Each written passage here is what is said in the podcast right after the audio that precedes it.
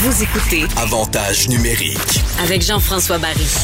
Segment dans le vestiaire avec Olivier Primo, à qui je pense régulièrement. Parce que je sais qu'Olivier est un enflammé du Canadien. Et comme le Canadien est difficile à aimer, difficile surtout à cibler, à cerner par les temps qui courent, ils peuvent jouer un bon match et le, le match suivant, c'est lamentable. Je me dis que le pauvre Olivier doit passer par toute la gamme des émotions. Comment ça va, Oli? Ça va super bien. Euh, le truc avec le Canadien de Montréal en ce moment, c'est comme tu dis, là, personne n'est capable de les saisir. Et une game, ça va bien, deux games, ça va mal, trois games, ça va bien, deux games, ça va mal. Fait que moi, ce que j'ai peur dans tout ça, là, rendu là, là, j'avais peur la semaine passée à cause que Vancouver avait beaucoup de matchs en main. Mhm. Euh, au moins, là, on a gagné. Fait que d'après moi, on devrait faire les séries, là, écoute, à moins, à moins d'un, d'un, mauvais miracle. là. Moi, je sais que les Euh, gens ont bien peur de Vancouver. Moi, honnêtement, j'ai pas peur. Euh, écoute, là, Vancouver, toutes les équipes qui ont été arrêtées pour la COVID sont revenues puis ont joué deux grosses parties. Parce que là, t'es es énergique puis tout ça. Mais, mais Ouais. là, il y a, eux autres, là, ils ont tellement de matchs en peu de jours que la fatigue va les rattraper, c'est sûr et certain. là. Moi, c'est encore Calgary qui me fait peur parce que Calgary, à la fin, pendant que nous, on va jouer Toronto cinq fois, là, eux autres, ils vont jouer quatre fois Vancouver. Si jamais Vancouver Ouais. a plus de jus et sont mathématiquement éliminés, Calgary pourrait remporter les quatre, là, sait-on jamais. Fait que je trouve que sûr. Les trois parties à venir contre les Flames, là, il faut que tu clenches ça. là. Le Canadien, il faut qu'il en gagne deux sur trois. On assure notre place en série, puis après ça, on se concentre sur la première ronde. Tu sais quoi, avant de, de continuer là, sur le fait qu'ils sont pas constants, là, j'ai pas ça, une saison écourtée comme ça, parce que tous les matchs sont importants. Fait qu'à tous les soirs, on dirait, bon, ça, c'est le match de l'année, là.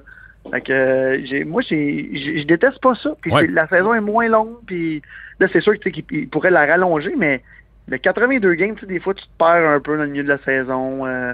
en tout cas, j'ai finalement, j'ai j'ai pas détesté ça du tout. Non, moi non plus. Je sais pas, euh, tu sais, on parle toujours du Canadien, là, mais si tu- si tu suis un peu des autres divisions, là, mais c'est fou, là, dans les. Il y a des courses partout, là, dans la division de Washington, Islanders, Pittsburgh, Boston, là. Je pense qu'il y a trois points là, qui séparent la première de la quatrième position. Fait que c'est vrai, ça va être jusqu'à la fin pour savoir qui va jouer contre qui. Là. Fait que c'est, ça fait une saison intéressante. Puis je m'étais passé la même réflexion au baseball. Tu sais, le baseball, 162 matchs, là, sérieux. Là. Le match 34, là, on s'en balance.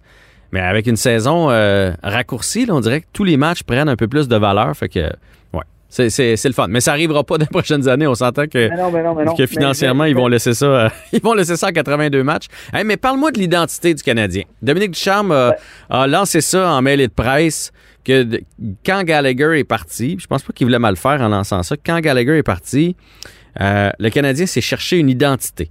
C'est quoi l'identité du Canadien?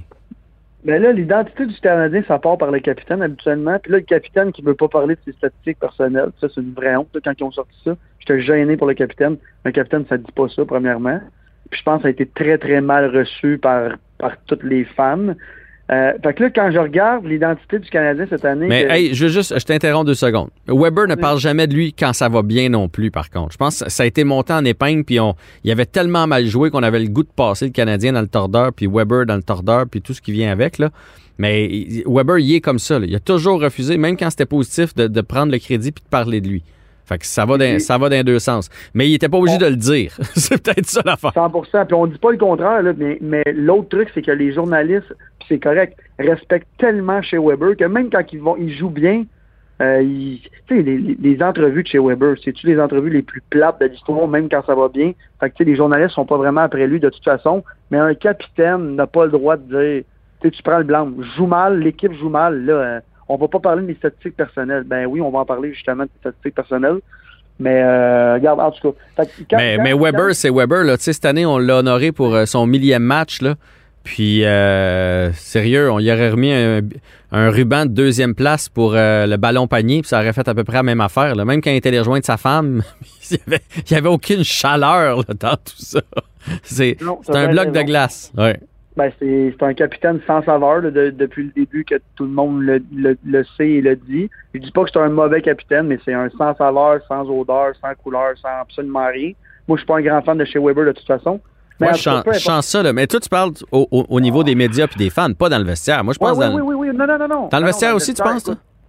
Non, non, moi je pense que vestiaire, c'est un bon leader. OK, OK. Euh, je pense qu'il est très, très respecté. Puis premièrement, il fait tellement peur que tout le monde doit, l'écouter quand Mais il parle. hein. Mais avec ses, les fans puis tout ça, c'est sans saveur. Il, il compte un but, il- on dirait que ça va tout de suite. En en tout cas, peu importe, là, je voulais pas parler de ça aujourd'hui, là, mais le, le, le Canadien de Montréal en ce moment, moi, ce que, ce que j'aime beaucoup, beaucoup du Canadien, c'est que quand on joue bien, on joue du gros, gros hockey.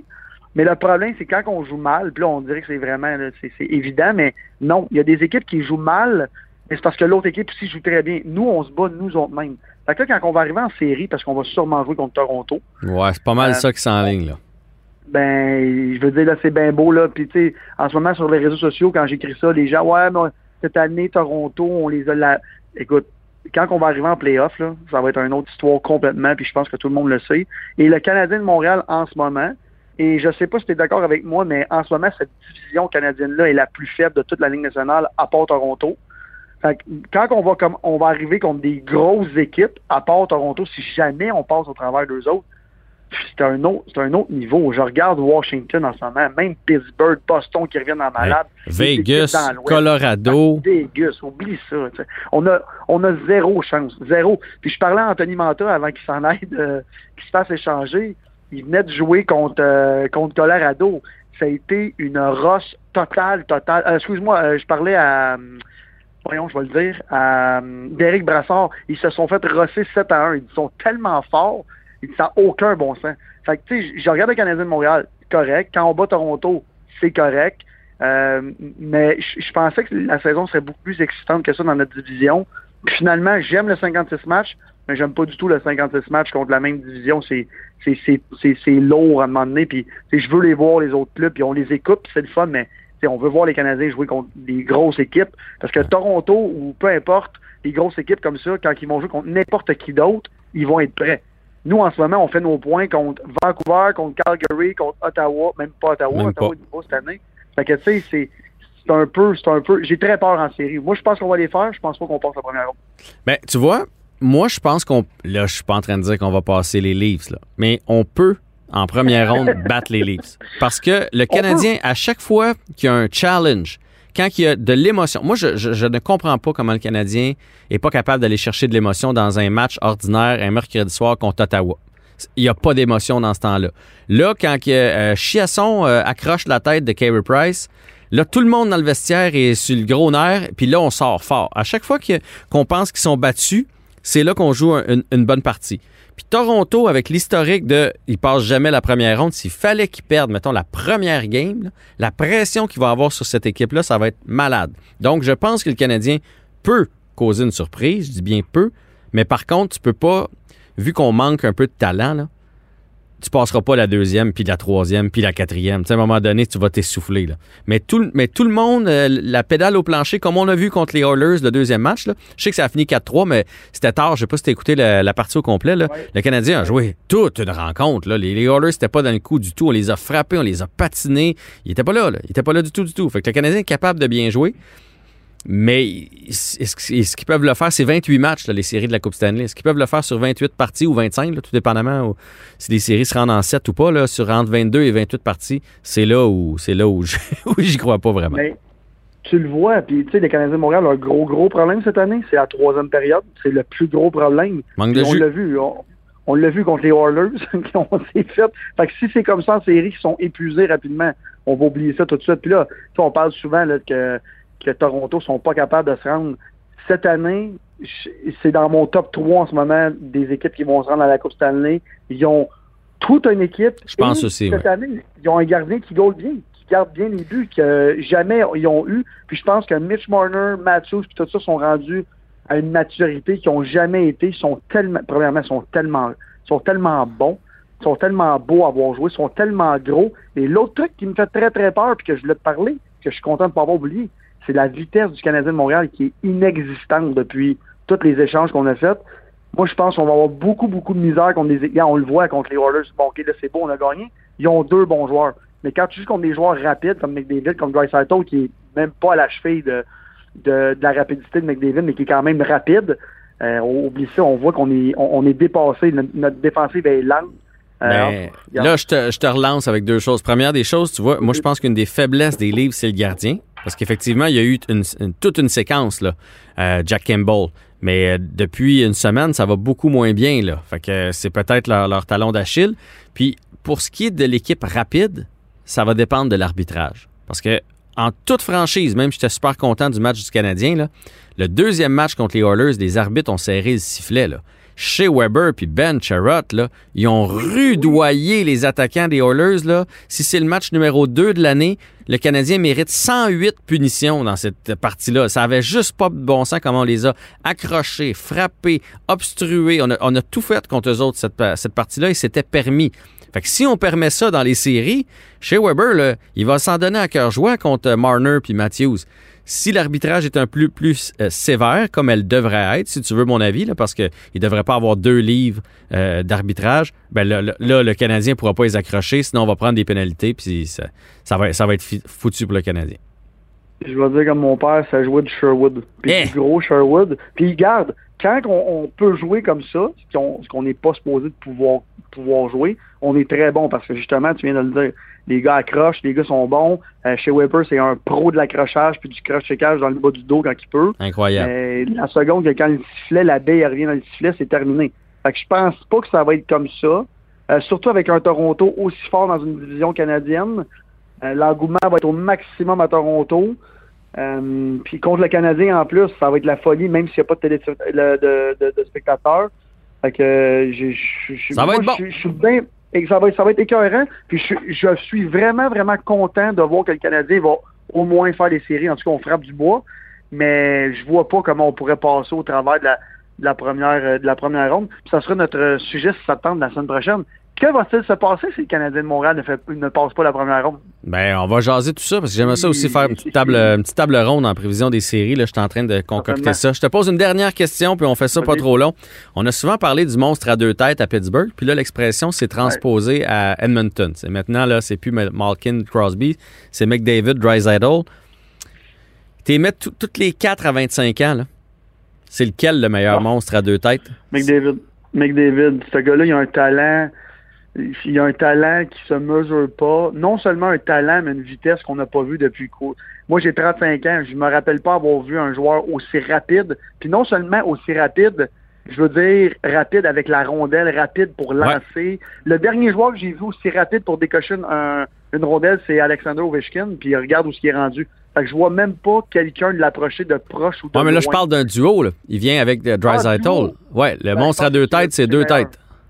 Je pense que c'est meilleur que, que, que Malkin puis Crosby, puis je pense qu'on va le voir dans les prochaines années. Puis tout dépend encore de comment ils vont être entourés, parce qu'on on s'entend qu'à Pittsburgh, les gars ont été entourés d'une façon incroyable, Uh-huh. en partant par en arrière jusqu'en avant. Euh, là, en ce moment, Edmonton. Ben, regarde, c'est de moins en moins peu, puis l'autre truc aussi que j'apprécie du gros de ce monstre à deux têtes-là, c'est qu'ils prennent tout, tout, tout sur leur épaule. Tu sais, euh, Crosby puis au, euh, puis, euh, Malkin. Malkin ont rarement joué ensemble, même presque jamais. Eux jouent ensemble. Fait que c'est un, autre truc. Là. Tu vois, moi, c'est- c'est euh, moi c'est Malkin Crosby que je prends. J'ai regardé. Ah ouais, McDavid, McDavid il, est- il est incroyable. C'est le plus beau joueur depuis longtemps. là, Puis il est vraiment bon. C'est le meilleur des quatre, probablement. Mais il est tellement fort qu'il est tout seul. Il rend pas les autres nécessairement alentour de lui meilleurs. Parce que c'est souvent des. Échappe-le pas, là, parce qu'il est parti. tu sais, Oublie-le pas du Ouais, coin de l'œil. Mais, raison. mais, mais on dirait que les autres dans son équipe, à la limite, peuvent pas le suivre. Les points qu'il ramasse avec Dreisaitl, c'est sur l'avantage numérique. À 5 contre 5, c'est des échappées de Dreisaitl. Je trouve que Crosby apporte plus pour gagner une partie de hockey. Euh, euh, McDavid, même dans une défaite, là, on l'a vu, va ramasser trois points. Mais Crosby va toujours trouver la façon de bloquer un lancer, de faire changer l'allure d'un match, de faire une passe magique. Il a fait compter, je sais pas combien de buts à Pascal Dupuis. Pascal Dupuis, là, pas, euh, j'ai rien contre lui, mais c'était pas une superstar. Et Malkin a toujours été sous-estimé. Fait que moi, moi je, à 25 ans, les quatre, je prends Crosby Malkin. La question qui tue, tu mets euh, Dreisaitl puis McDavid à Pittsburgh. Qui tu penses qui gagne le plus entre euh, eux autres puis Crosby puis euh, Malkin? Moi, je pense que c'est McDavid Dreisaitl, mais regarde, ça sera un sujet. Je, je le sais pas parce que McDavid, là, à la limite, des fois, je me dis, sur son banc, là, son propre banc, ça chiale-tu des fois? Quand il passe le deux minutes complet sur l'avantage, c'est tout tourne alentour de McDavid alors que Crosby a jamais voulu faire ça. Crosby, ça a toujours été un Ben, concept d'équipe. Tu as raison, mais en même temps, Crosby a toujours eu une équipe. Et McDavid n'en a jamais eu une en part cette année, l'année passée. Effectivement. Fait que, euh, regarde, c'est un, c'est un, C'est un long débat, hein? jamais, mais c'est quatre, quatre, quatre excellents et grands joueurs. Je pense que Dreisaitl va avoir une carrière semblable à Malkin s'il reste avec McDavid comme ça. Mais euh, écoute, McDavid et Crosby, c'est des, euh, des surhumains. C'est dans la classe Ovechkin, c'est dans la classe des Margot Lemieux tout ça. On est vraiment encore une fois chanceux de, de, vivre ça. On est chanceux de vivre ça en même temps qu'Ovechkin, puis en même temps que Crosby est encore là, puis en même temps que Malkin, tous ces grands joueurs-là. Fait moi, je pense qu'en ce moment, le côté hockey, le talent de hockey, on est plus que servi. Ali, merci et à la semaine prochaine.